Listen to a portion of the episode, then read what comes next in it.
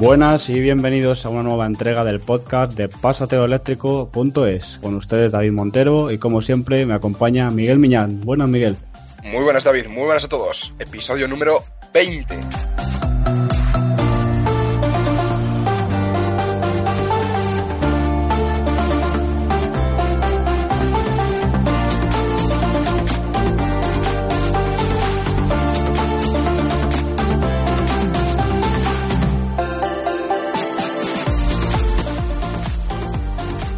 20 episodios ya, Miguel. ¿Quién iba a decir que íbamos a llegar tan lejos, no? Y sobre todo gracias a, esos oyentes que cada semana nos animan a, seguir.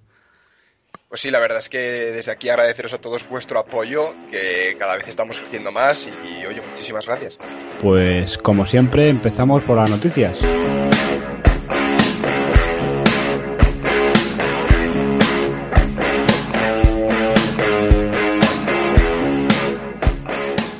Suecia se suma a los países que han puesto fecha final a la venta de coches diésel y gasolina. En 2030 no se podrán comprar este tipo de vehículos en el país nórdico. Pues otra buena noticia, ¿por qué no? Vamos a decir, siempre y cuando se, estas fechas sean cada vez menores, significa que algo, algo estamos haciendo bien y sobre todo esos, países esos países que eh, ponen esa fecha más próxima, pues sinceramente, pues mejor que el nuestro lo están haciendo. Como ya hemos visto como que países como Noruega, que llevan años de ventaja sobre nosotros, en la fecha en la que van a dejar de vender esos coches de combustión es mucho, mucho más cercana. Al final, eh, pues eh, esta semana estoy escuchando mucho eso de que eh, al fin no, no, podemos tener solamente coches eléctricos porque sería un caos y, y que no está la red preparada. Vamos a ver, que si esté o no esté preparada, tenemos hasta 2030 o más en España para, para ponernos al día, ¿no? Entonces, pues yo creo que tenemos tiempo de sobra y que esto sí o sí va a llegar. Y noticias como esta, pues, eh, implican sobre todo y nos hacen ver que no es una cosa de un gobierno ni es una cosa de, un país, sino que todos a la par, ¿no? Pues conseguimos eso que es eh, limpiar el aire de nuestras ciudades y apostar por una tecnología que, que no contamina no contamina el aire de nuestras ciudades y nuestros países y al final pues es una cosa que buena y que todos están mostrando en, en la misma postura. Y yo y para mí eh, es la, postura correcta y la, lo que nos queda no lo que lo que queda por vivir. Correcto, David, porque al final este tipo de medidas no son, vamos, en mi opinión, no son cuestión de ideologías, ya que al final se reduce a una mera cuestión de salud pública, entonces realmente todos los partidos políticos, digamos, deberían de apoyar este tipo de medidas, porque al final estás jugando con la vida de los ciudadanos y quieras que no, pues medidas como Madrid Central, por ejemplo, lo que van a hacer va a ser reducir la contaminación en áreas que están muy densamente pobladas y que afectan realmente a la salud de la gente. Entonces, por ejemplo, que países como Suecia se una a estas iniciativas de empezar a prohibir ya la venta de los vehículos diésel, eh, bueno, de gasolinas, que hablamos diésel, pero bueno, en general diésel, gasolina e incluso gas eh, también, eh, bueno, eso no lo pone, pero también se deberían de prohibir porque al final se contaminan exactamente lo mismo, según hemos visto en varios estudios. Entonces, yo creo que esto es cuestión de salud pública y de que debía ser tomado en cuenta pues por todos los gobiernos en general. Sí, como dijo Alberto Martínez, ¿no? Cuando lo tuvimos en nuestro podcast, eh, el aire no, no, entiende de colores, ¿no? De, salvo del negro, del negro que tenemos últimamente en algunas ciudades. Pero sí, esto no es ideología no fiéis de esas noticias que, por ejemplo, quieren llegar al ayuntamiento eh, y partidos como el PP en Madrid ya han dicho, no, cuando lleguemos al ayuntamiento tranquilos que vamos a derrocar todas las leyes de que ha puesto anticontaminación. Vamos a ver, esto es, esto es imposible, es mentira y es inviable. Son leyes que sí o sí tienen que existir si queremos vamos, seguir respirando y si queremos seguir viviendo. Entonces, eh, esto es una, unas leyes que, que están impuestas y, y, además tenemos que cumplir unos márgenes de aquí a, unos años sobre emisiones de CO2, si no estaríamos en, en, un grave, en una grave situación eh, ambiental y económica, porque luego quien no cumpla tendrá que pagar esas multas y al final, eh, pues lo que queremos conseguir es evitar esas muertes, ¿no? que hay cada año miles por contaminación, que, que para un Estado pues eh, es mucho dinero, ¿no? Porque una muerte exige y lleva mucho dinero atrás en gastos médicos y sobre todo en esa eh, persona activa que ya no va a trabajar y, va a ser un problema para la sociedad. Y si podemos evitar muertes por contaminación, los países pues eh, seguramente tengan más recursos y ese dinero no lo pierdan. Claro, además, eh, también es cierto que se puede tener una especie de debate sobre cómo eliminar los vehículos de diésel. Eh, pues hay gente que opta por prohibirlos, pero también se puede, pues, en vez de eso, pues, ir aplicando poco a poco, pues, más impuestos y de esa forma, pues, también vas transicionando. En fin, se puede debatir de muchas, se puede hacer de varias formas, pero lo que sí que estamos de acuerdo todos es que se debe hacer. Eh, se debe de ir eliminando poco a poco la venta de vehículos diésel y gasolina para dentro de pocos años. Así es, y sobre todo pensando en el ciudadano, porque no me vale eso de eh, ahora mismo los diésel ya no se pueden entrar a ciudades o ya el diésel te voy a penalizar con el litro a 5 euros, por ejemplo, porque si no das unas ayudas para que ese cambio sea factible para, para todas las personas, que no, sobre todo los que tienen un coche de 15 años y no tienen recursos para comprarse otro, pues esto no puede ser. He oído esta semana también, Miguel, que en Alemania, por ejemplo, no sé si eran 15.000 o 17.000 euros que daban por achatarrar tu coche diésel eh, en Volkswagen.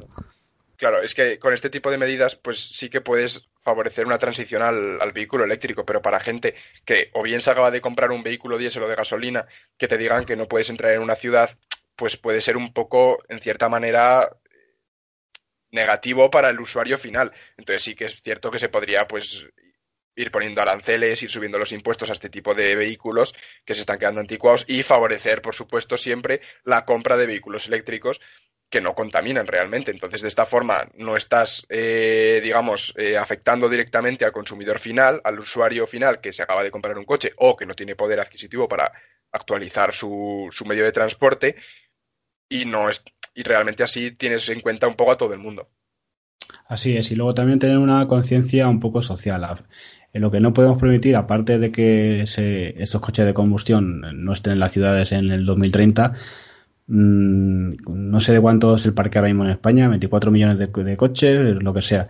No podemos tener después 24 millones de coches eléctricos porque esto no es un cambio hacia una movilidad sostenible. Esto tiene que ir a cada vez menos coches, mejor transporte público, coches autónomos y todo esto no podemos tener en una familia de cinco miembros cinco coches. Esto es insostenible y esto eh, esta, esta, semana también Miguel me han pasado una noticia que en Canarias eh, hay más coches que personas. Esto es imposible. Vale que hay muchas empresas de alquiler, pero la renta de, de personas eh, censadas respecto a, a, las matriculaciones en Canarias eh, lo superan los coches a las personas. Esto es un futuro inviable, ya sea eléctrico o no. También tenemos que contar con que la movilidad va a cambiar, ¿no? Sí, además nosotros también desde aquí, como fomentamos una movilidad eléctrica sostenible, nosotros vemos muy bien, por ejemplo, iniciativas como el car sharing, que la verdad es que cuando compramos un coche, la mayor parte del tiempo realmente está parado el coche, porque vamos a trabajar, lo usamos 10 minutos y luego se queda ahí parado ocho horas y luego volvemos a casa otros diez minutos, vamos a comprar o vamos al gimnasio o vamos al cine o lo que sea y luego se queda parado. Entonces realmente ese tiempo que está parado nosotros podríamos poner nuestro coche a disposición de, de otros clientes, de clientes, por ejemplo, con sistemas pues tipo, por ejemplo, el autopilot, que hará este tipo de sistemas de car sharing muchísimo más eficientes, muchísimo más seguros y realmente que nosotros podamos confiar y aparte de sacar un rendimiento por nuestro coche, reducir muchísimo el parque automovilístico.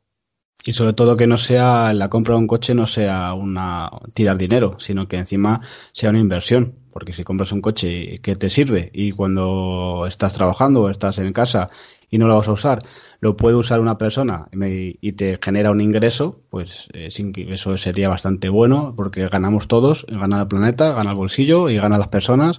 Y al final eh, reducimos el número de coches porque todo el mundo puede acceder a un coche cuando quiera y, no hace falta ese gasto y esa inversión en comprarlo.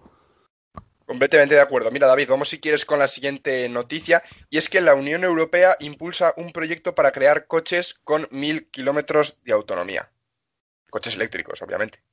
Pues mira, esta noticia no la había escuchado todavía, pero yo sinceramente, Miguel, ¿crees que hace falta mil kilómetros de autonomía en un coche? No, este debate creo que lo hemos tenido ya alguna vez aquí en el podcast y es que realmente no es necesario, en mi opinión, vamos.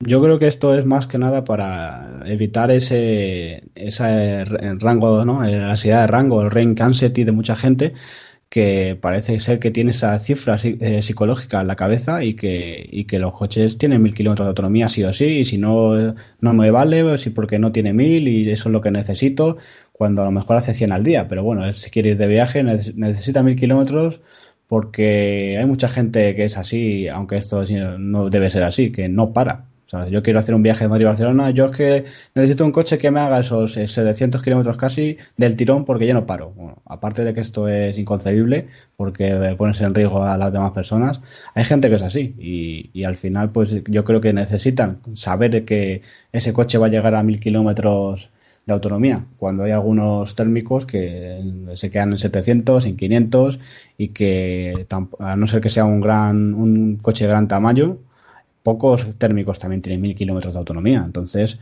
mm, a mí esto no me vale. Yo creo que una buena red de recarga con 400, 500 de autonomía, un coche eléctrico es suficiente, porque aparte a baratas costes no hace falta una batería tan grande y, no, no es necesario, necesario ¿no?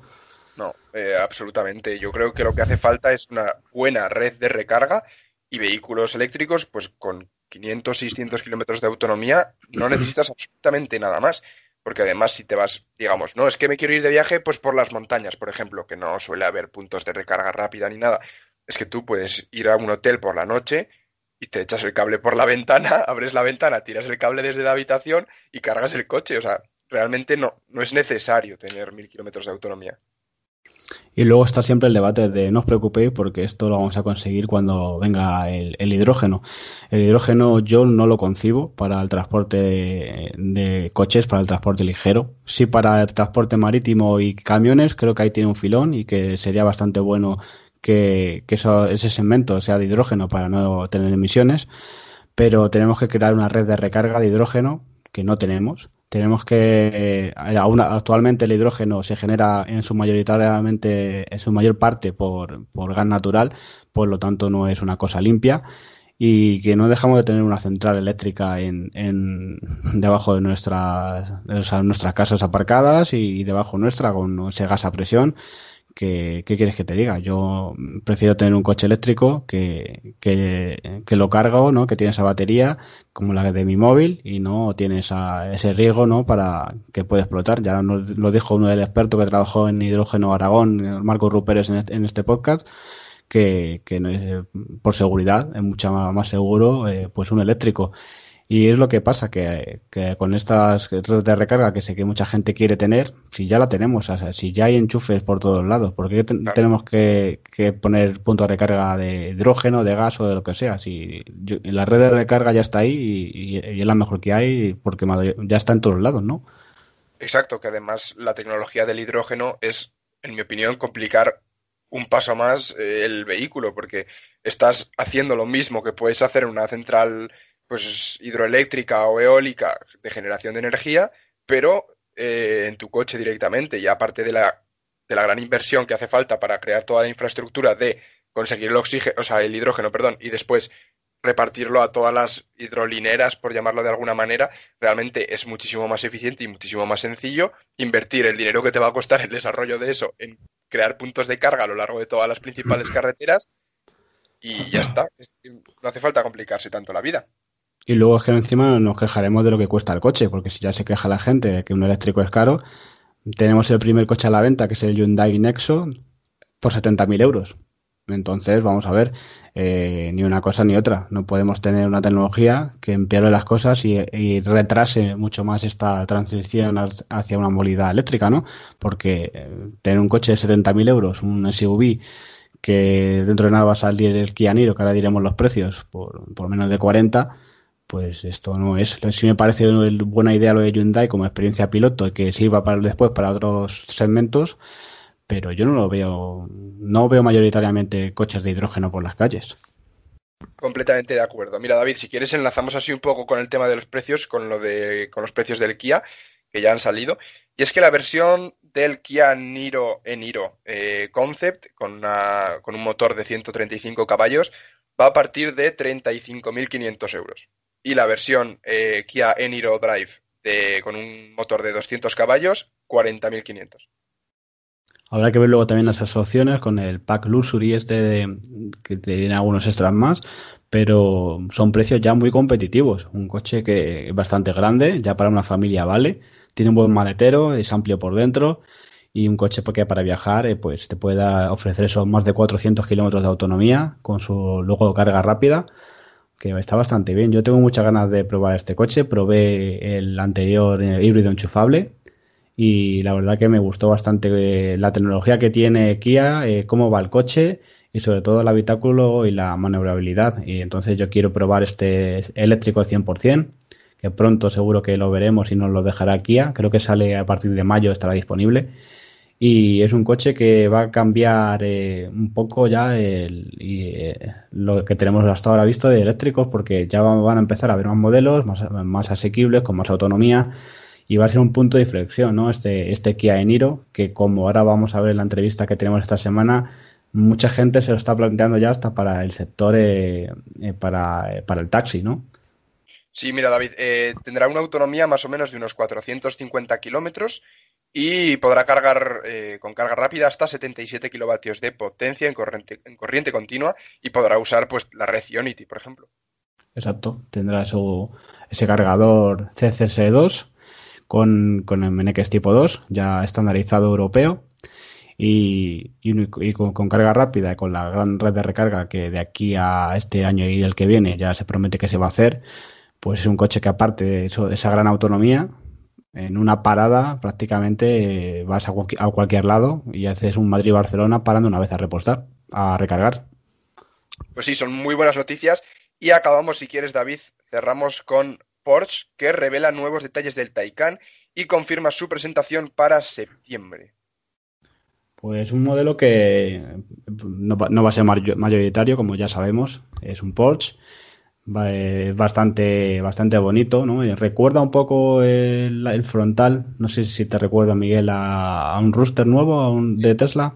A la nueva versión, sí, sí, sí. Exacto, así blanco en la, foto, la primera foto que hemos visto, con los faros eh, rectangulares eh, alargados y que promete mucho, ¿no? Es un, esto es una apuesta muy grande de, de Porsche, que al final ya se ha metido de lleno los eléctricos, tecnología la tiene, con recordemos que pertenece al grupo Volkswagen, y, que si ya el Panamera híbrido enchufable, cuando le ves impresiona, ¿no? y un Porsche que ya tiene tecnología eléctrica, este va a estar, va a estar también a la par y va a ser un, esos clientes de, de Porsche que, que, al final están también esperando a ver qué, qué máquina saca eléctrica su marca, pues veremos unos acabados increíbles, una deportividad que ya la gente que se quejaba de que los coches eléctricos no daban sensaciones o que no eran deportivos, este puede ser también un, otro cambio ¿no? de, de, esta marca y, y otro punto de inflexión para que la gente que en otro segmento, en el segmento de,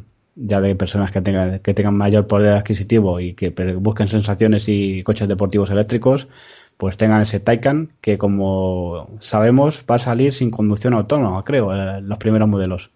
Sí, estuvimos, eh, creo que lo comentamos en un podcast hace poco que se había, habían dejado un poco de lado la conducción autónoma. Hablando de deportividad, eh, podrá acelerar, se rumorea, que acelerará de 0 a 100 en 3,5 segundos Tendrá una autonomía de unos 500 kilómetros con una batería de entre 90 y 95 kilovatios hora y el precio pues rondará unos 100.000 euros.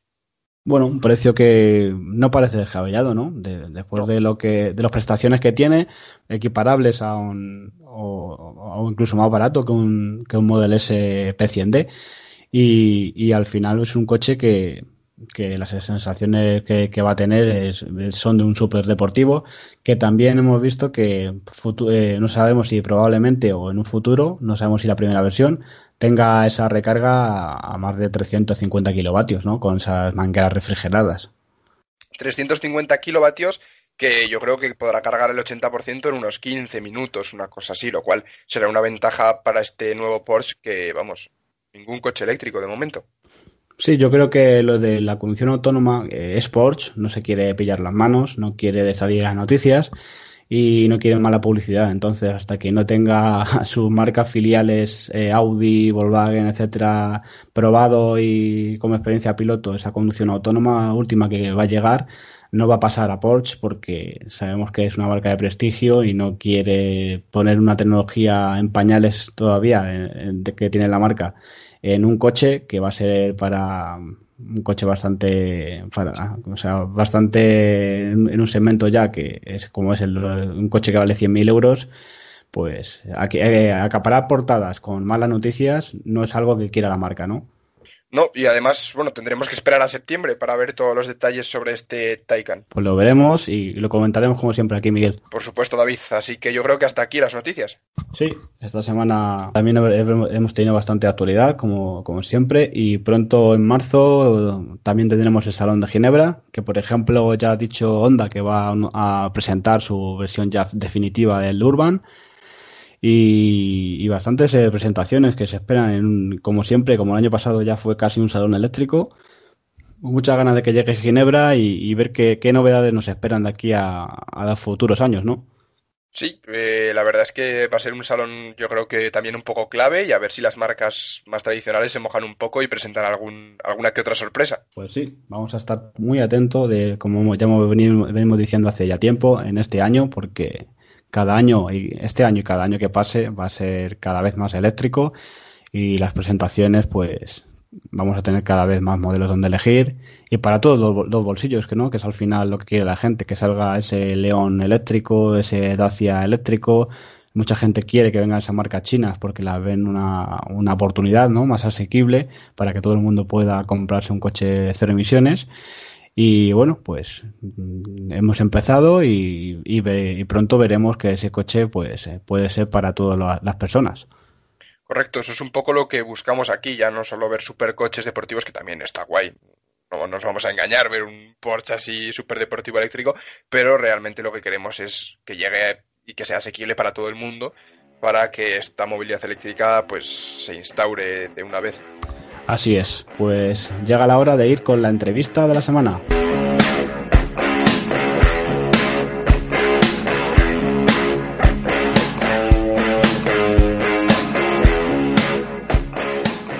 Hoy en la entrevista de la semana contamos con Roberto San José, nada más y nada menos que el primer taxista eléctrico de, toda España. Se animó en, el, en octubre de 2011 a ser un pionero en esto de la movilidad eléctrica en la provincia de Valladolid y sobre todo pues en un sector que estaba todavía eh, como es el eléctrico muy desconocido y sobre todo en taxis y Roberto pues eh, fue el pionero y esa persona que inició todo este movimiento eléctrico y también pues darle las gracias por haber sido pionero en, coger su primer taxi eléctrico y por seguir eh, sobre todo su carrera participando en, por la movilidad eléctrica Así que sin, más dilación, buenas, Roberto.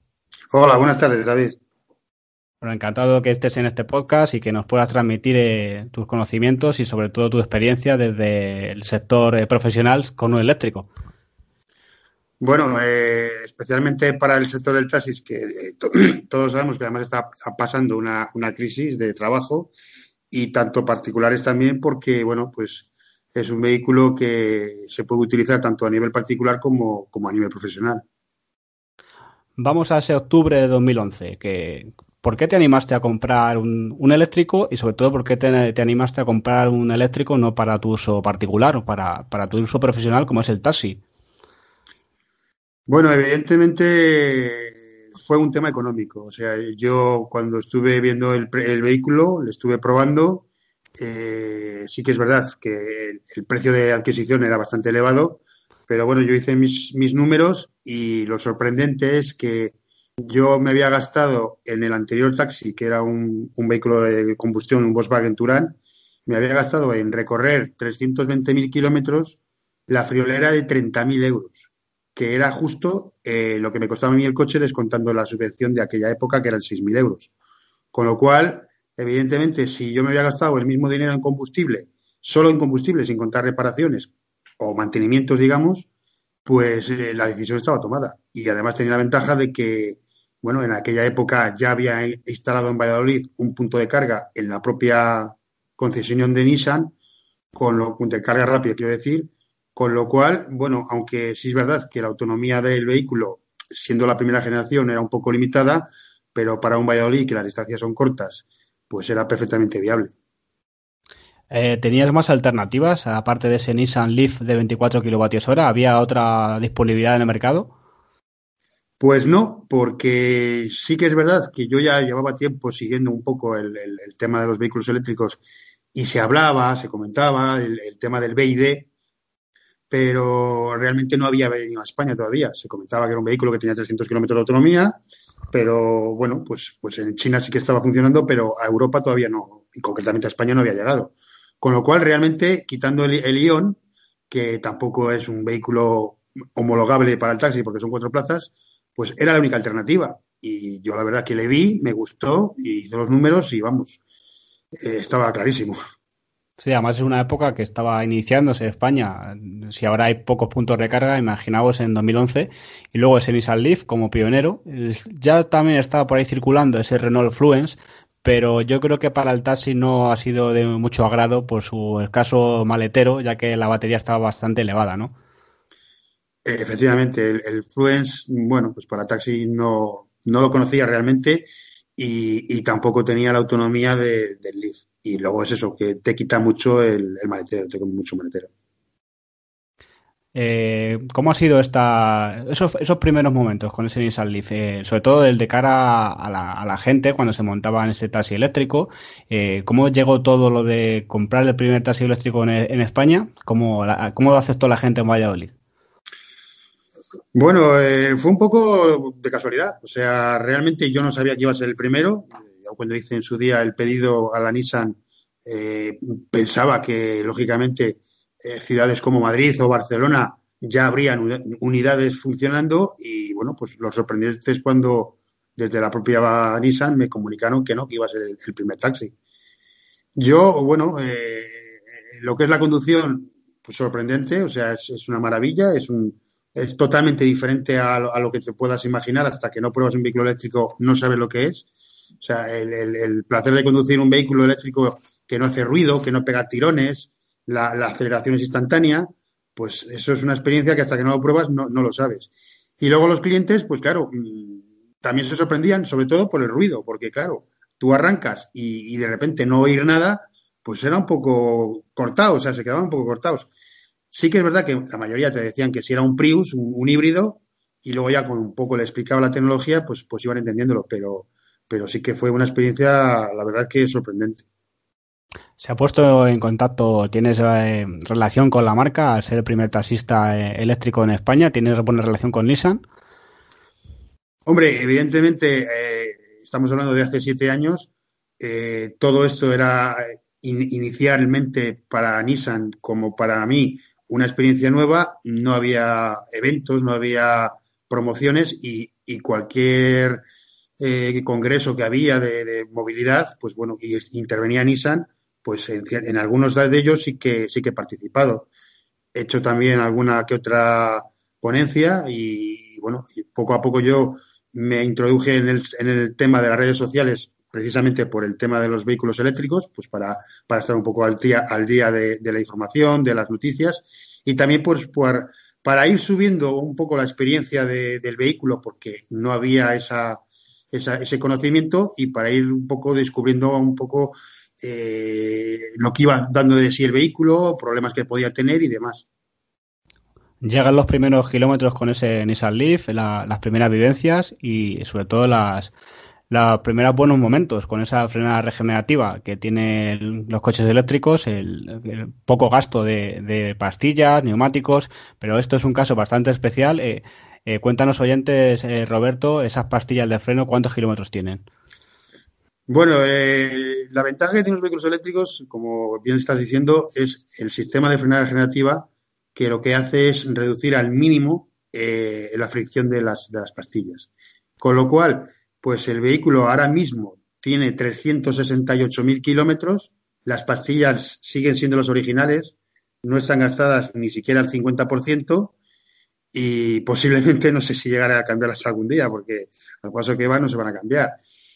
Eh, en cuanto al uso, pues, pues fíjate tú, lo que son los neumáticos, por ejemplo, también es verdad que en Valladolid es una ciudad pequeña, no hay grandes distancias y la velocidad media de, funcionamiento son, pues eso, 50 kilómetros, 60 kilómetros a la hora. Eh, yo te puedo decir que aprovechando los neumáticos, cambiando los de delante con los de atrás, el máximo que me he llegado a recorrer ha sido con un juego de neumáticos 120.000 kilómetros. O sea, eso es impensable en un vehículo de combustión.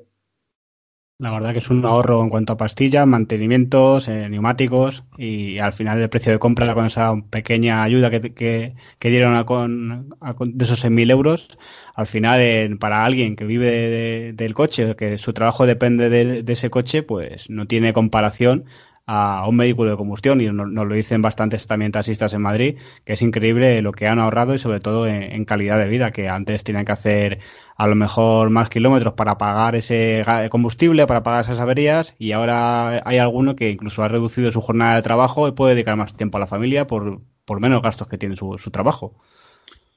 Efectivamente, o sea, eh, yo siempre lo que hago, y es una cosa que sí que quiero que la gente lo entienda, es que hay que ver el, vehículo eléctrico, aunque sí que es verdad que es más caro, pero hay que verlo como una inversión, no como un gasto. O sea, tú lo que tienes que ver es que estás invirtiendo eh, en un producto que a lo largo de los años te va a ir dando una rentabilidad que tú vas a ir amortizando y, lo vas viendo mes a mes, por no decir día a día. Para que te hagas una idea y un poco la gente lo pueda entender, eh, es como si tú en tu casa pones placas solares. Eh, evidentemente, el coste de instalación de esas placas solares es la inversión, pero tú al cabo del mes vas a ir viendo cómo la factura de la luz te va a ir reduciendo. Pues en el vehículo eléctrico es exactamente igual. Tú vas a hacer una inversión inicial de la adquisición del coche, pero mes a mes en la factura de la luz vas a ir viendo que es muchísimo menos que el gasoil. Y de cara, para que los oyentes sepan, eh, de cara a la batería, que ha sido muy cuestionado este sistema sobre, sobre Nissan, sobre el Nissan Leaf, de la, refrigeración pasiva debido a que eh, se ha visto que las cargas rápidas pueden dañarla. Cuéntanos un poco cómo ha sido ese, esa degradación de la batería en todos estos años que has tenido el coche hasta el punto que llegaremos a, decir ahora qué ha pasado con esa batería. Bueno, a ver, eh, hay una cosa que está clara, o sea, la degradación de las, todas las baterías del mercado de vehículos eléctricos, que la gran mayoría son de litio, se, van degradando. Eh, evidentemente, el primer factor que influye en la degradación de la batería es la temperatura. Hablamos de temperatura excesiva o, grandes subidas de temperatura. Eh, ¿Qué ocurre? El Nissan Leaf tiene un sistema que es de, como dices, mm, refrigeración pasiva, con lo cual no, mantiene la temperatura constante en, la temperatura óptima de trabajo, que son sobre 25 o 30 grados. Todo lo que sea por encima de esa temperatura, pues mm, se va a costa de, la degradación de la, batería. La gran ventaja es que donde vivo yo, que es en la zona de Valladolid, pues no tenemos esas temperaturas tan elevadas como puede pasar pues en, Sevilla, Valencia, lo que es el, tema de Andalucía. Con lo cual, pues yo no he sufrido tanto esa degradación. Luego también hay otra cosa que está muy clara y, está, y con el paso del tiempo se ha, demostrado. Eh, las baterías independientemente del tema de la, de, la temperatura, de la subida de temperatura, influye mucho el, uso intensivo. Con lo cual, aunque tú no utilices el, coche, aunque tú no hagas kilómetros con el coche, con el paso del tiempo también se va degradando. Con lo cual, al final, de lo que se trata es de hacer el mayor número de posible de kilómetros en el menor tiempo posible. Ventaja, un taxi hace muchos kilómetros a lo largo del año. Con lo cual, digamos que yo no he sufrido tanto esa degradación como lo puede sufrir a lo mejor un usuario que a lo mejor haga 15 o 20 kilómetros al día. Yo hago a lo mejor 200 o 150, a lo largo del año son 50.000. Realmente yo he sufrido mucha menos degradación que personas que tienen muchísimo menos kilómetros. Entonces, todos esos factores influyen en, en la degradación de la batería. Luego también, la ventaja es que como no son grandes distancias y no he tenido tampoco que hacer varias cargas rápidas a lo largo del día, aunque hagas una, no pasa nada. De hecho, en su día yo estuve consultando con, Nissan y me dijeron que por hacer una carga diaria no hay ningún problema. El problema es cuando haces varias cargas, cargas rápidas seguidas. Es cuando puede venir el problema. ¿Por qué? Porque de media, cada, cuando tú haces una, carga rápida, la temperatura de, las, de las celdas van a subir 8 grados. Claro, 8 grados no pasa nada, pero si ya son 16, cada vez va subiendo. Y además que ese, ese Chademo, esa carga rápida de Nissan, pues tampoco es un, problema de, cara a un, taxi en Valladolid, porque en realidad lo que te limita por temperatura cuando lleva muchos chademos, cuando hace mucho calor en el exterior, esa temperatura ambiente, es la potencia. Antes de que pase nada grave, el propio coche limita esa potencia y, evita que se que llegue a más y que se rompa algún componente. Por lo tanto, no es que la batería se pueda degradar más o menos, tiene unos factores de temperatura de, tanto en baja como en alta que se puede llegar a degradar, pero lo que has dicho, con un CHAdeMO, con una carga rápida al día, yo creo que no hay ningún problema y ya lo has demostrado. Te ha durado siete años esa batería y más de 350.000 kilómetros, entonces es increíble. Sí, eh, yo la batería la he cambiado hace dos meses aproximadamente. Se cambió con 354.000 kilómetros, ya llevaba siete años. Y bueno, evidentemente ya había sufrido una degradación brutal, o sea, eh, estamos hablando de que tenía realmente aproximadamente un 42% de carga útil. Y en cuanto a autonomía, estamos hablando de una autonomía real de aproximadamente 50 kilómetros. Evidentemente, 50 kilómetros para un particular pues a lo mejor es suficiente, porque si al cabo del día hace 20 o 30 kilómetros no tiene problema. Claro, para un taxi no, o sea, con 50 kilómetros era, era inviable. ¿Por qué? Porque pues yo tenía que estar prácticamente media jornada cargando y media jornada trabajando. Entonces ya era inviable, o sea, realmente ya tenía, tenía que cambiar la batería sí o sí. La ventaja, pues claro, yo he cambiado la batería y ahora es como si hubieras tenido un coche nuevo. Ahora vuelvo otra vez a tener la batería nueva y a volver a hacer no otros 350.000 porque no, no voy a estar tantos años con el coche. La idea mía es eh, ese coche dejárselo a mi hijo para dentro de dos años, pues bueno, ya veremos a ver qué hay en el mercado. Pero vamos, lo que sí que te puedo garantizar y aprovechando esta, esta oportunidad que me das, quiero anunciar perfectamente que yo ya un poco como reto voy a, voy a lograr llegar a, a 500.000 kilómetros con el Leaf y luego se lo dejaré a mi hijo. Pues la verdad que un reto que no es, yo creo que no va a ser muy difícil y se, y se está viendo, esto es un, un buen marketing para ese coche, para ese Nissan Leaf, un Leaf que, su primera batería haga 350.000 kilómetros en un uso profesional encima y, y que con un cambio de batería lo que has dicho, que al final es como si estrenaras un coche, porque tío, las pastillas de serie, los neumáticos aguantan bastante, el chasis no ha sufrido nada, y, es una es un coche que, como dice mucha gente con que tiene Tesla, por ejemplo, y le hacen una, una adaptación de software y dice que estrena el coche, pues al final si te, vas acostumbrando poco a poco a, a, tener degradación y a tener menos autonomía, y de pronto tienes una, una autonomía de como cuando era el coche nuevo, pues es, como tú habías dicho, de estrenar un coche. ¿Has notado una diferencia en cuanto a capacidad o autonomía de cuando compraste el coche a la nueva batería que tienes montada? No, o sea, exactamente es igual que la otra. Eh, de hecho, es la misma capacidad, son 24 kilovatios. Lo que sí que puede ser, mm, yo no lo, no lo, puedo garantizar, pero teóricamente eh, Nissan sacó una versión mejorada de la de 24 kilovatios porque en la primera generación tuvieron problemas con la degradación de la batería precisamente en zonas de Estados Unidos, de California, de, de Nevada, porque hacía mucho calor y entonces sacaron una versión mejorada que teóricamente tenía una química mejorada. Es lo que llamaban la, versión lagarto, porque mm, aguantaba mejor el calor. Yo hasta ahora mm, todavía no he llegado ningún verano, eh, ten en cuenta que la he cambiado hace dos meses, con lo cual estoy en la época de frío. Y bueno, yo ahora mismo lo que sí que es verdad que la estoy cuidando con, el mayor mimo posible, o sea, las cargas que hago son al, 100, al, al 80%, Solamente he hecho un par de cargas al 100%, una de ellas pues para equilibrar la, batería, las celdas, y otra de ellas porque tuve que hacer eh, hace poco una, una, hicimos una quedada en, en Ventanilla, en, la Venta Juanilla en, Segovia, y bueno, pues para no quedarme tirado, digamos, o, asegurarme que llegaba, pues le hice una carga al 100%. Pero por lo demás, pues eh, eh, lo que es la autonomía en cuanto a la recarga generativa está haciéndola igual que al principio, o sea, perfectamente. Y bueno, todavía es pronto para, para digamos, ver alguna diferencia. La autonomía es bien, eh, las cargas las, las está haciendo bien, las cargas rápidas perfectamente, en, media hora carga al 80%, con lo cual, pues bueno, hasta ahora no he notado ninguna diferencia, digamos, significativa que pueda ver que la batería es peor o demás.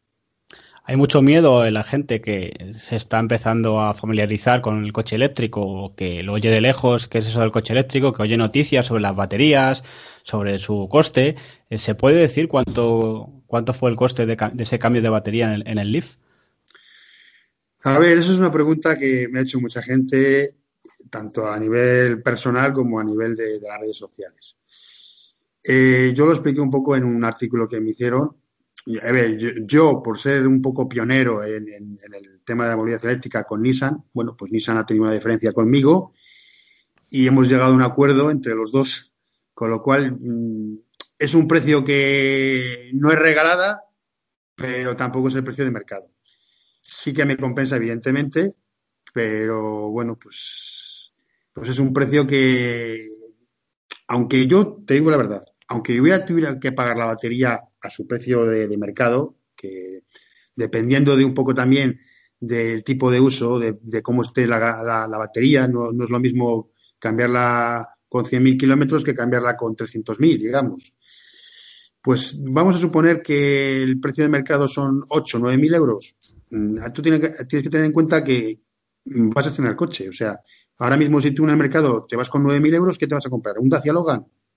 Entonces, bueno, es un poco mm, ver si te compensa el hacer esa inversión o a lo mejor decir, pues mira, oye, no cambio la batería o, cambio de modelo y, valoro el, que Nissan se quede con el coche antiguo.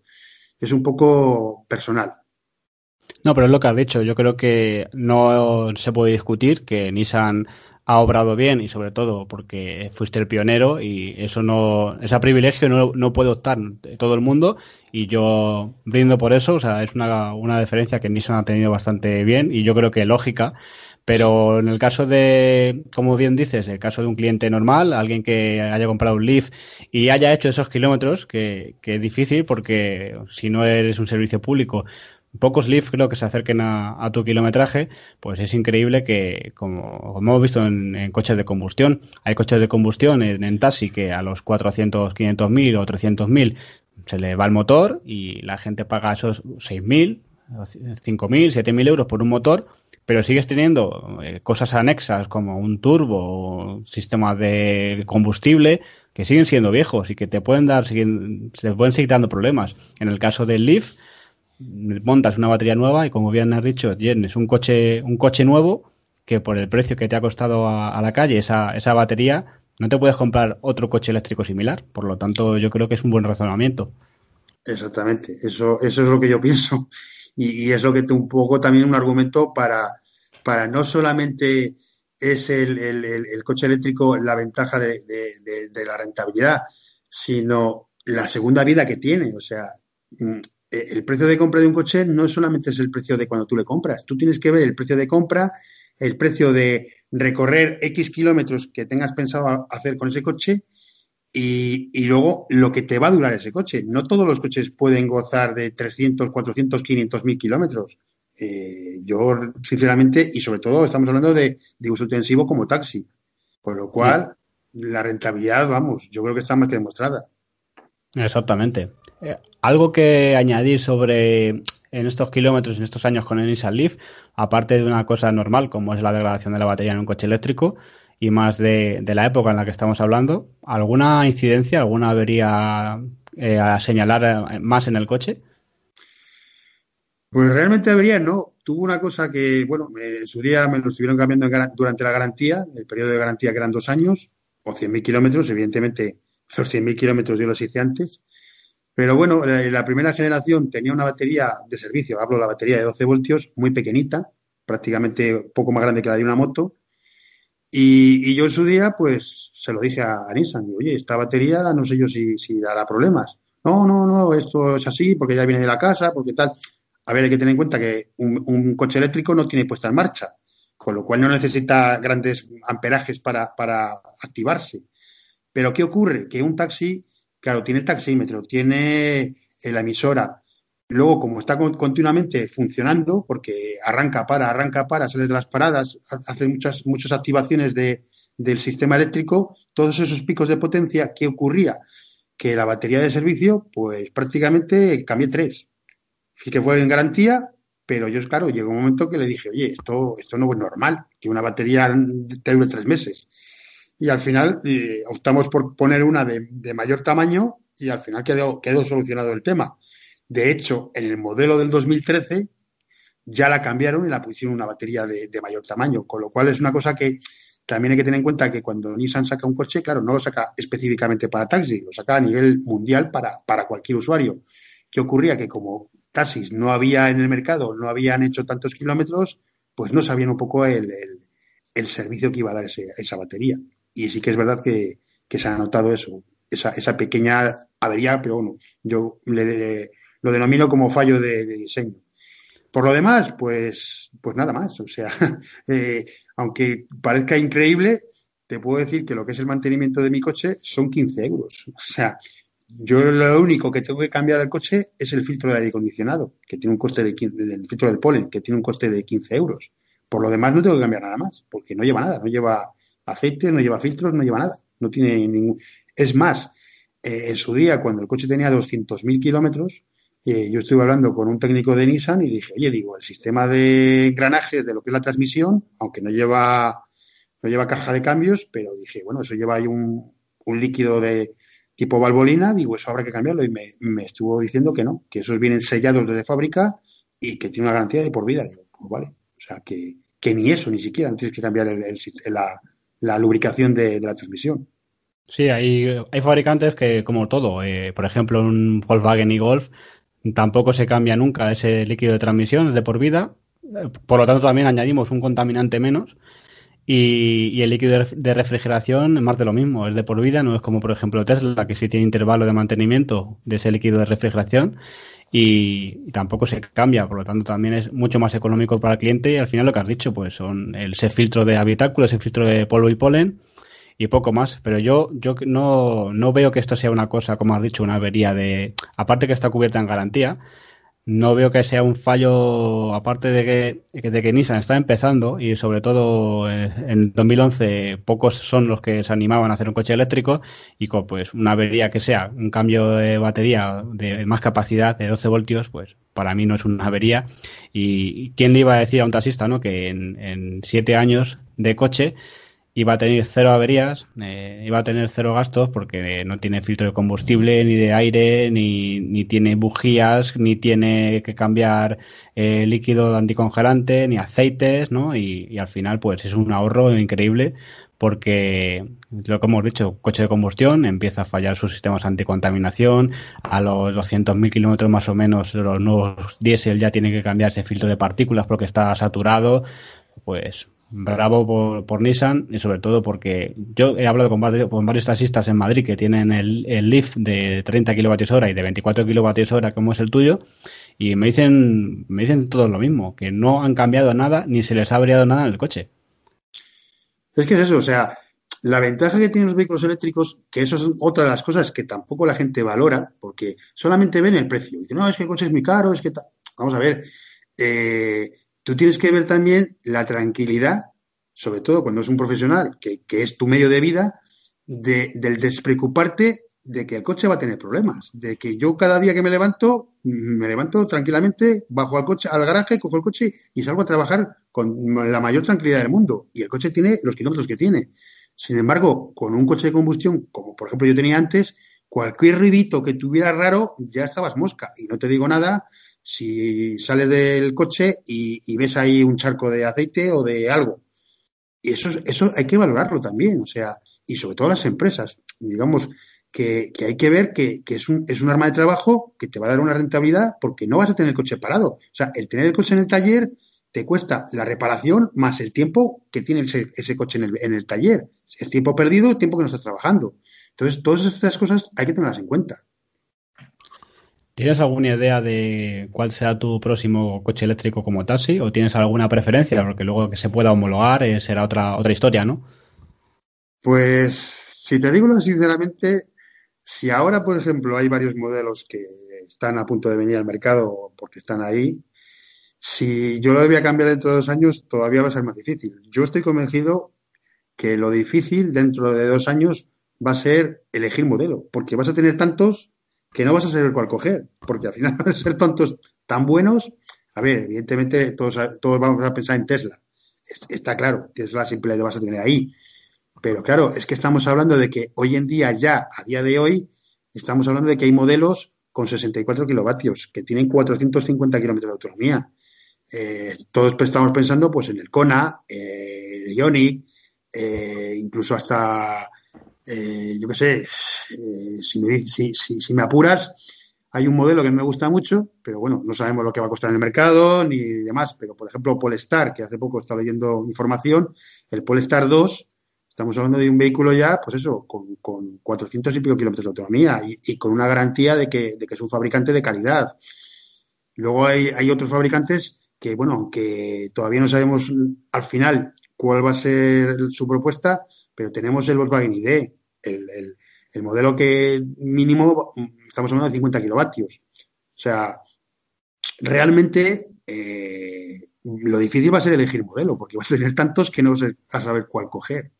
Y sobre todo, la ventaja de que vas a tener eh, variedad en cuanto al tipo. Puedes coger turismo, puedes coger tipo sub, tipo berlina. O sea, gracias a Dios vamos a tener cada vez más, más versiones, más competencia, con lo cual también los precios más ajustados. Es lo que llevamos diciendo desde que hemos empezado esta nueva temporada en 2019 del podcast, que vienen unos años en que al final pues se va a cubrir esa oferta y, al final la gente va a poder elegir eh, qué coche eléctrico quiere y de qué segmento lo quiere, porque va a haber en todos los modelos, todas las marcas y, todos los segmentos para, para, satisfacer al público que lleva pidiendo modelos desde hace mucho tiempo y, y no como hace, imagínate en tu época, Roberto, en 2011, ¿qué alternativas tenías? ¿El Leaf? o Leaf o Leaf, ¿no? Y al final, al final imagínate que das el paso y te sigues quedando con la marca, te sigues quedando con Nissan y yo qué sé, una, por poner un ejemplo, ese nuevo Leaf que se ha anunciado de 62 kilovatios hora, es como tener eh, más de dos coches juntos como el que tienes ahora en, cuanto a autonomía. Efectivamente, ahí está. Y bueno, no solamente el Leaf, es que tienes también la marca, digamos, premium de Nissan, que estamos hablando de Infinity. Infinity también tiene un vehículo eléctrico a las puertas. O sea, en el año dos, entre el 2021 2022 vamos a tener una gama de, vehículos enorme, con lo cual vas a poder elegir lo que quieras. Yo, mira, yo me acuerdo todavía cuando empecé que la gente me decía, bueno, ¿qué tal el vehículo eléctrico y tal? ¿Qué tal con el coche? Digo, mira, yo, mm, sinceramente, eh, el día que estos coches eh, tuvieran una autonomía de 300 kilómetros reales, que ya lo tienen incluso más, estamos hablando ya de los Niros, ya tienen 450, digo, es que es totalmente diferente, no tiene nada que ver. Y luego además hay que tener en cuenta que de aquí a dos años la red de carga va a cambiar de la noche a la mañana. O sea, ya estamos viendo que, cada vez hay más instalaciones de puntos de carga, cosa que, claro, cuando yo empecé, pues era un poco la aventura. O sea, yo, por ejemplo, el viaje más largo que he hecho con el coche ha sido ir a Pamplona.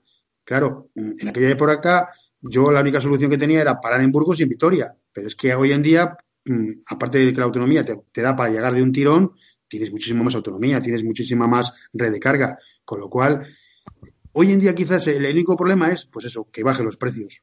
Pero en el momento que bajen un poquito los precios, vamos, eh, las ventas se van a disparar, esto estoy convencido. Llegará, llegará pronto el día en que podamos salir de, viaje con un eléctrico sin mirar antes o programar la ruta, ¿no? Pues al final yo creo que todo llega, igual que ahora el de combustión va, sale sin preocuparse de nada porque sabe que va a haber gasolineras, pues pronto vamos a ver esa, esa salida sin tener que programar eh, ese viaje con un eléctrico. ¿Cómo ves eh, el panorama en Valladolid? Eh, ¿Algún compañero más se ha animado o sigue siendo el único taxista en Valladolid eléctrico? No, aquí ya somos tres. Aquí ya somos tres. Yo fui el primero con el Leaf. luego hay otro compañero que tiene un Kia Soul que lleva aproximadamente un año y pico. Y recientemente, el año pasado, eh, creo que llevará como cuatro meses o por ahí, aproximadamente. No, menos, menos, menos. Yo creo que lleva, tiene 6.000 kilómetros, hace poco lo he visto que tiene el, el nuevo, el lead de, de 40 kilovatios. Bueno, pues sí que han metido varios Ionic, pero los Ionics que han metido son, son híbridos normales, no son, no son híbridos enchufables. Yo estoy convencido que cuando venga el Niro, que es un vehículo que para taxi es mm, muy bueno, por, tamaño, por tipo de, de, vehículo es muy compacto y, además la carrocería es bonita. Yo creo que cuando venga el Niro eléctrico, ese va a ser un coche que realmente sí que se va a introducir en el, en el, en el mundo del taxi. De hecho, aquí en Valladolid, como híbrido normal de taxis, están metiendo muchos y cada vez más, con lo cual, hasta que venga el de 60 kilovatios de Nissan, yo creo que, sí que se van a animar. Desgraciadamente, eh, el mundo del taxi es muy particular, eh, son muy reacios, son un poco, diría, cobardes, porque tuvieron en su día, y te lo voy a contar, aunque me imagino que lo sepas, aquí en Valladolid hubo una, una ayuda de, de, a nivel europeo del ayuntamiento de 8.350 euros y desgraciadamente esa convocatoria quedó, quedó vacante, o sea, quedó vacía, no, no hubo ninguno que, que se apuntó y es una, es una lástima. O sea, te estaban dando 8.000 euros por, por cambiar tu vehículo de combustión por uno eléctrico.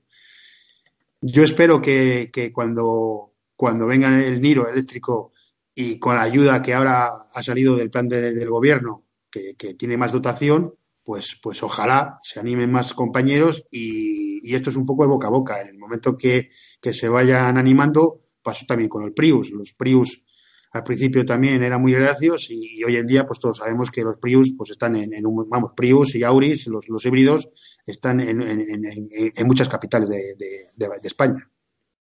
Pues al final, al final es eso, ¿no? Eh, crear una escuela y ser un pionero lleva riesgos, pero al final ah, yo creo que si, si no hubiera dado el paso, y sobre todo en los años que lo diste, no se hubiera animado ningún compañero como, de, como hay ahora, ¿no? Con ese Soul y con ese Leaf nuevo.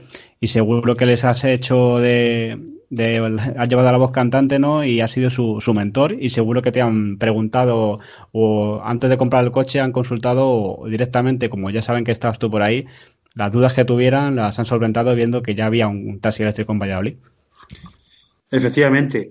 Eh, de hecho, pues como te he comentado al principio, eh, yo eh, toda, toda la información que puedo lo, lo voy subiendo a, las redes sociales para, para, que la gente lo vea. Eh, a mí me han llamado no solamente de España, de, varias capitales de, España, sino de otras partes de, del mundo, de Argentina, de Chile, pues, pues preguntando pues por qué tal con el coche, qué tal la batería, qué tal esto, qué tal otro, porque, porque bueno, la gente todavía pues es, es, es reacia. También, desgraciadamente, hay poca información tanto en medios, tanto en medios eh, de prensa como las propias marcas, o sea, no nos vamos a engañar que, que todavía las marcas son algunos, desgraciadamente, reacios a, a, ese cambio y, cuesta el, el, tener información veraz y, información al día de cómo están funcionando los vehículos. Y bueno, es un poco la, la labor que tengo, o sea, una labor de divulgación y ir un poco contando la experiencia y sobre todo, pues eso, mmm, caso real, o sea, no estamos hablando de teoría, sino que yo siempre digo lo mismo, digo, es que el coche está ahí. O sea, yo no, me, mejor prueba que el coche tiene 370.000 kilómetros y está funcionando, pues yo creo que, es lo mejor que se puede hacer. Yo creo que esa es la mejor publicidad, sobre todo que eh, de mentir esos mitos y que el coche eléctrico funciona, ¿no? Hemos visto como funciona hasta de coche para un profesional, funciona de taxi, hace más de 300.000 kilómetros, entonces pues yo creo que ya no hay ninguna excusa. Y, y hemos visto como, como Roberto, como has dicho, como vas subiendo esa información siempre en tus redes sociales, que eres muy activo, incluso de cómo, cómo está esa capacidad de la batería, temperatura, con esas gráficas que subes, y la verdad que es muy curioso y que la gente que se quiera o sea, informar y, y, opte por pasarse a un taxi eléctrico, ahora no es como en, tu año, en tus años, ahora tenemos mucha información y yo creo que no van a ser tan, tan valientes como tú, pero la información está para eso, para, para ver que las cosas funcionan y, y que tienes un coche que, que, ha salido estupendo y que sobre todo te ha ahorrado dinero y ha mejorado la calidad del aire de Valladolid, que también hay que decirlo, ¿no? Sí, la calidad de aire la calidad de vida también, porque sobre todo es eso, o sea, mmm, digamos que trabajas, yo de verdad, que, que, la gente cuando me pregunta, pues es que es, así, o sea, yo tengo la, la, ventaja de que me gusta mi trabajo y además lo hago con un, con un coche que, que para mí es, es, una gozada, o sea, realmente, mira, yo hace poco estuve viendo un vídeo de unos, unos eh, compañeros de, de, de, Barcelona que tienen unos Tesla de taxi y me decía eso, dice, es que a mí me da pena bajarme del coche. Y digo, en cierta manera es así, o sea, te gusta tanto, disfrutas tanto, que, bueno, es totalmente diferente, de verdad. Eh, eh, la ventaja de los vehículos eléctricos es que te cambian el chip. O sea, trabajas de otra manera, conduces de otra manera, no tienes esa, esa, esa digamos, eh, experiencia de, decir, quiero llegar a lo antes posible a hacer el mayor número de carreras. No, o sea, yo sé que tengo un número de carreras con la batería y bueno, yo conduzco mucho más tranquilo, voy más relajado, otros conducen más rápido, pues allá cada uno, ¿no? Pero que te cambia el chip, de verdad. Eh, la vida la ves de otra manera, eh, disfrutas de otra manera. Efectivamente. Mucha menos agresividad al volante, vas pensando otras cosas, haciendo consumos, es más divertido, yo creo, ¿no?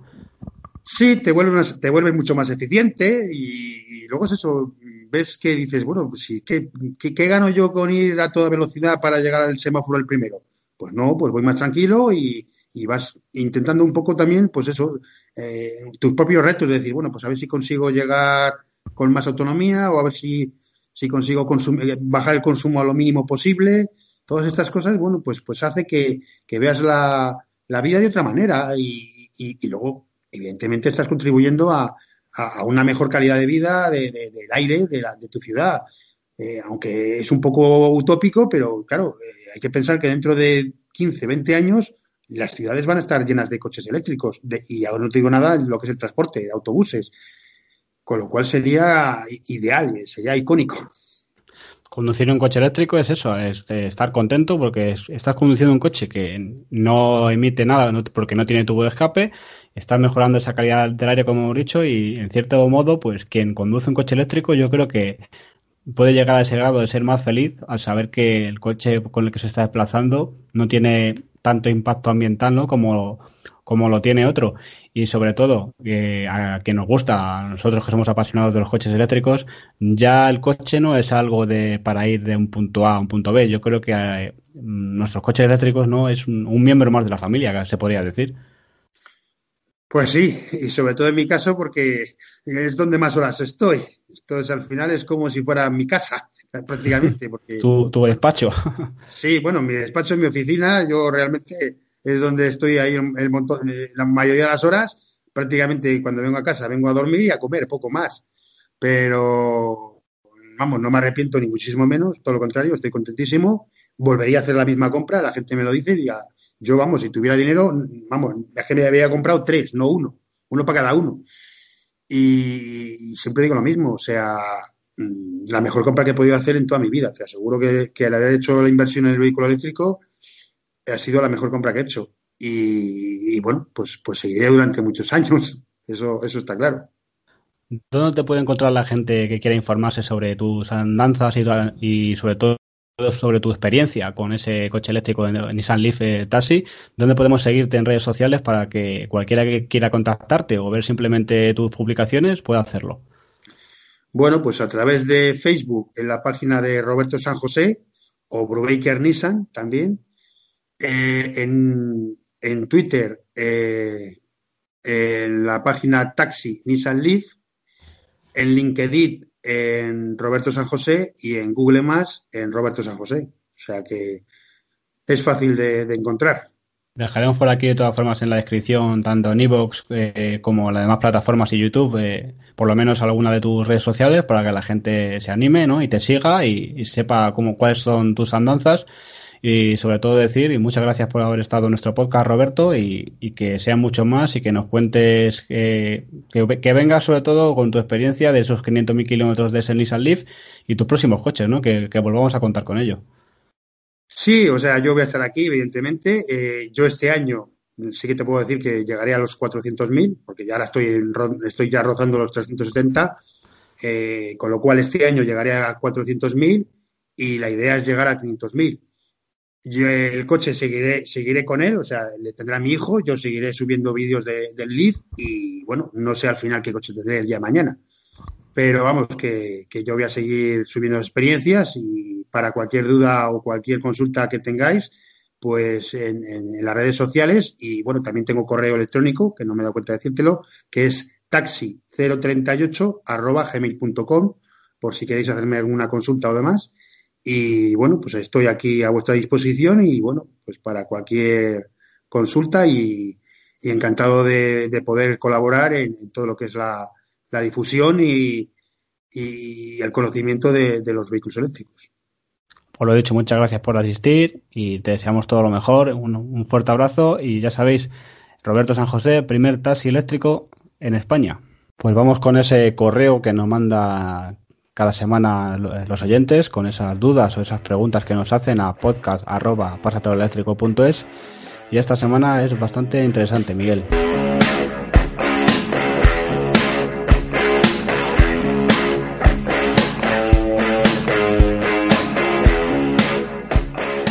Pues sí, mira David, nos escribe Raúl Martín y nos pregunta que, eh, bueno, si actualmente una parte muy importante del precio que pagamos por los carburantes son impuestos, ¿cómo van a compensar los gobiernos dicha pérdida de ingresos cuando aumente el número de coches eléctricos y baje, obviamente, el consumo de carburantes? ¿Subirán el precio de la luz y lo pagará todo el mundo o discriminarán cuando dicha energía se utilice en cargar vehículos eléctricos? ¿Qué hacen en otros países?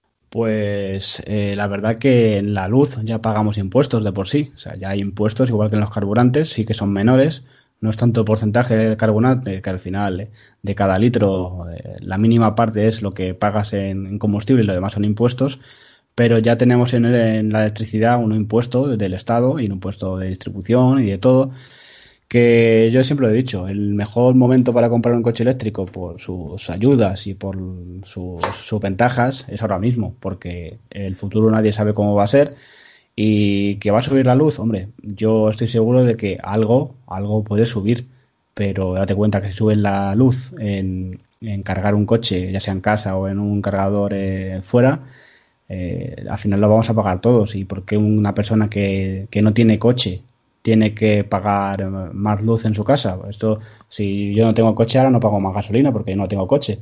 Entonces, esto, esto no puede ser así. Eh, va a subir la luz, pero va a subir la luz a una cosa que marque el Estado, que va a ser lo mínimo.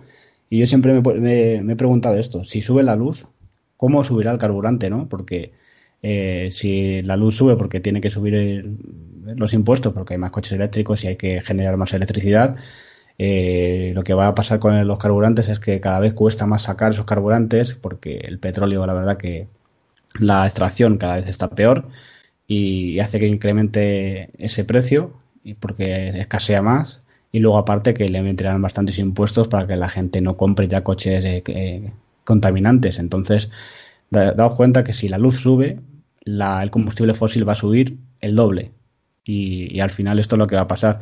Eh, ¿Cuánto va, a subir o, qué va a pasar? Todavía no lo sabemos, es una cuestión de, futuro.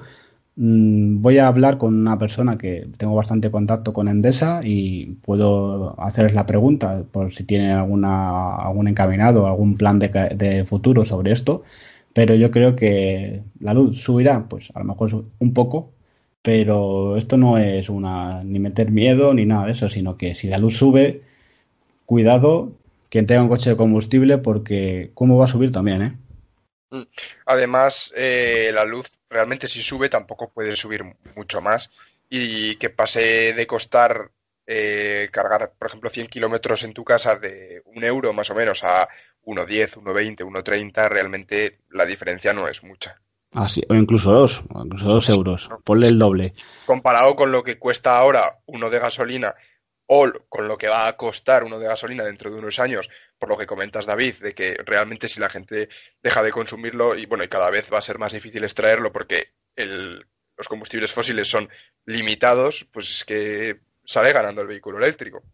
Y no caigamos en la trampa, es que esta semana escuchado, por ejemplo, ¿no veis que si al final compraban más coches eléctricos y la gente no, no consume petróleo con todos esos países que viven de ello y tal, lo van a abaratar, van a abaratar ese combustible para que la gente siga comprando coches de combustible porque pueda estar incluso más barato que la luz. Eh, no, esto no va a ser posible porque el combustible, el petróleo hay que sacarlo debajo de la tierra, eh, lleva, cada vez va a llevar más impuestos y cada vez los gobiernos lo van a penalizar más.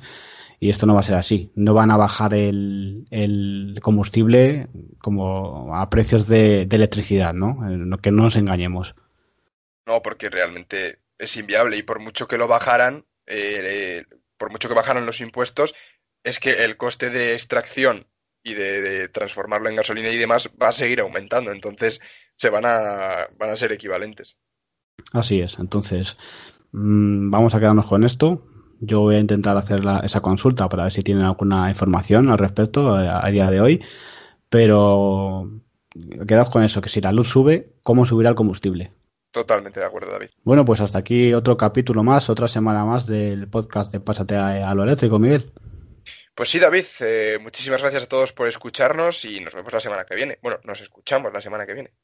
Nos escuchamos la semana que viene con una, eh, una persona ya confirmada, que la verdad que tengo muchas ganas de esa entrevista. Miguel, tú que sabes quién va a ser. Sí, pero no lo vamos a decir como siempre, todas las semanas os dejamos con ese gusanillo a la espera del siguiente sábado. Así es, vamos a hacer un poco de spoiler y decir que tanto Miguel como yo la siguen y con eso yo creo que hemos dado alguna pista, ¿no? Sí, pero hasta ahí. Eh, os podéis en Twitter y empezar a buscar contactos comunes, pero bueno. pues nada, eh, como siempre, eh, un saludo, David Montero y Miguel Millán y pásate eléctrico. Au!